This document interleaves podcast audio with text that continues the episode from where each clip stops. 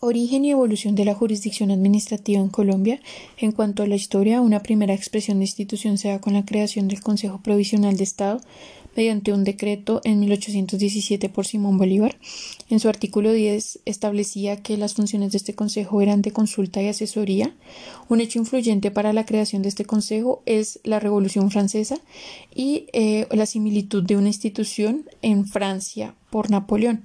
En decretos posteriores se crea el Consejo de Gobierno y otras entidades encargadas de la Administración de Justicia. La creación de este primer Consejo de Estado obedece a un ideal democrático y participativo para que las decisiones no recayeran únicamente en el Ejecutivo.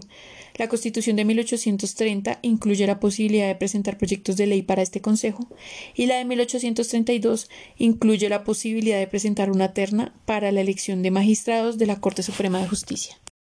Las constituciones de 1843, 1858 y 1863 suprimen la figura de Consejo de Estado y solo dejan la figura de Consejo de Gobierno. La Constitución de 1886 es quien revive esta figura y además lo consagra como órgano supremo de lo contencioso administrativo.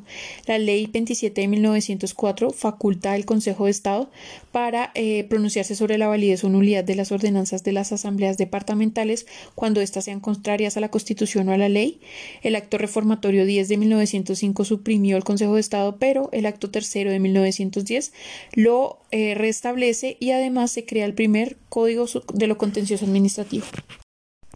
Respecto a las características, el Consejo de Estado está integrado por 27 magistrados de listas enviadas por la Sala del Consejo Superior de la Judicatura, aunque ellos mismos son quienes los eligen por un periodo de ocho años. Entre los requisitos está ser colombiano de nacimiento y ciudadano en ejercicio, ser abogado, no haber sido condenado por sentencia judicial a pena privativa de la libertad, excepto en los delitos políticos, haber desempeñado durante 10 años ya sea cargos en la rama, en el Ministerio Público o haber ejercido como abogado o como catedrático universitario. El Consejo de Estado está compuesto por cuatro salas, la sala plena, compuesta por todos sus miembros y es, tiene más que todo funciones de elección de consejeros, magistrados de tribunales administrativos y eh, demás funcionarios que deban designar. La, otra sala es la sala de lo contencioso administrativo integrada por 23 magistrados que a su vez se divide en cinco secciones. La sección primera está compuesta por cuatro consejeros y trata asuntos residuales de las otras secciones. La sección segunda, seis consejeros y trata asuntos laborales. La sección tercera, cinco consejeros, asuntos contractuales y de responsabilidad estatal. La sección cuarta, cuatro consejeros, asuntos tributarios y de derecho económico. La sección quinta por cuatro consejeros y trata asuntos electorales y de jurisdicción coactiva. La siguiente sala es la sala de consulta y servicio civil, integrada por cuatro consejeros. Ellos absuelven consultas jurídicas que realiza el gobierno para preparar proyectos de ley y códigos, revisan contratos y, conceptúan sobre los mismos. La sala de gobierno eh, determina los reglamentos y pues cumple funciones netamente administrativas. Por otro lado, también está compuesto por los tribunales administrativos que tienen sede y jurisdicción en cada departamento y están integrados por tres magistrados y por juzgados administrativos que eh, corresponde su creación a la sala administrativa y aún no se están, aún no están funcionando estos juzgados.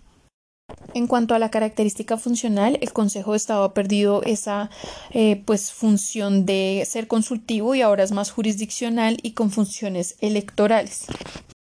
Esta función consultiva es ejercida a través de la sala de consulta y servicio civil. En cuanto a la función judicial, el Consejo de Estado se manifiesta en las acciones de nulidad por inconstitucionalidad de los decretos dictados por el Gobierno Nacional, cuya competencia no está en cabeza de la Corte Constitucional, es decir, que también tiene una función constitucional bajo el control difuso. En cuanto a su función jurisdiccional, eh, está encargada de resolver controversias y litigios entre entidades públicas y personas privadas que desempeñen funciones administrativas. Y finalmente, en cuanto a la función de apoyo al legislador, se materializa mediante la presentación de proyectos de ley y mediante asistir a debates de proyectos de ley e intervenir y referirse a los mismos.